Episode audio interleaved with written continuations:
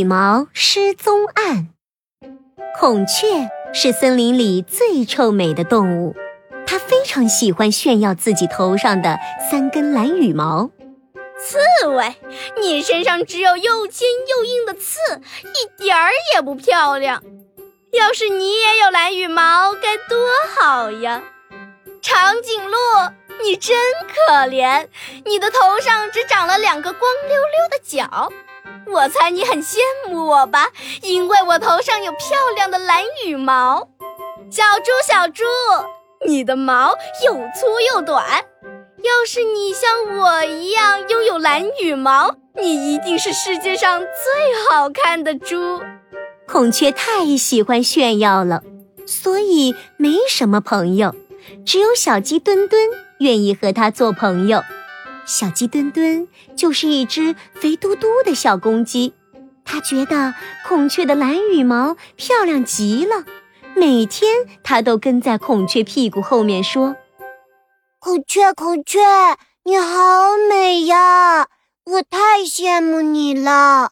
要是我也有漂亮的蓝羽毛，该多好啊！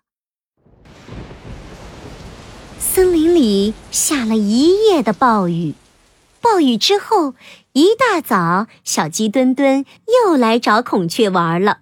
他刚到门口，就听见孔雀的哭声。啊哈！我的蓝羽毛，我的蓝羽毛不见了！啊哈！小鸡墩墩赶紧问：“啊，怎么了？怎么了？”孔雀看着门口的小鸡墩墩，心想：“我刚发现蓝羽毛不见了，小鸡墩墩就出现了，这，这也太可疑了。”我记得他以前说过，他也想要蓝羽毛。嗯嗯嗯，我敢肯定，小偷一定就是他。孔雀一把抱住了小鸡墩墩，扯开嗓子大喊：“来人啦！捉小偷啦！来人啦！捉小偷啦！”小鸡墩墩根本不知道发生了什么事情，孔雀的声音。把森林里的所有小动物都吸引来了，也引来了森林里最帅气、最聪明、最厉害的警察，穿着风衣、戴着帽子、拿着放大镜的猴子警长。孔雀对猴子警长说：“是他，一定是小鸡墩墩偷了我的蓝羽毛。”孔雀把之前的事情说了一遍。猴子警长认真的听着，边听边点头。他走到孔雀的屋子里转了三圈，拿着放大镜到处看一看，敲一敲。嗯，嗯，你说的很有道理。屋子里什么也没有，只有小鸡墩墩出现过。小鸡墩墩，我怀疑你偷了孔雀的蓝羽毛，跟着我回警察局吧。小鸡墩墩使劲儿的摇头，呃，不不不，不是我，我是孔雀最好的朋友，我怎么可能是小偷呢？没有人相信小鸡墩墩，大家纷纷围住了他，要把他送到警察局。小鸡墩墩心想：呃，怎么办？怎么办？我可不能被警察捉走。嗯嗯，我要想办法。证明自己不是小偷。小鸡墩墩低头一看，屋子里干净的地板上多了许多泥巴脚印。小鸡墩墩心里有了办法，他立马抬起了头，自信地对大家说：“你们低头看看，屋子的地板上有什么？”大家低头一看，地板上有一串泥巴脚印。这些脚印小小的，有五个分开的脚趾头。猴子警长用他的放大镜仔细瞧了瞧，这个脚印很可疑，非常有可能是小偷留下的。我来瞧一瞧这个脚印。咦，这个脚印有五个脚趾头，看着怎么这么像？那是猴子的脚印？难道犯人是猴子警长？人群里一个声音传来，是长颈鹿。它长得有五层楼那么高，隔着老远就看见了屋子里的脚印。猴子警长的脸红的和他的猴屁股一样。放肆！你怎么可以污蔑本警长？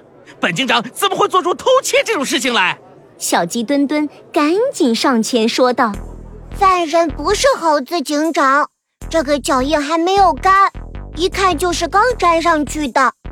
昨晚下了一夜的暴雨，森林里全都是泥。要是小偷进来屋里偷东西，一定会留下干掉的泥脚印的。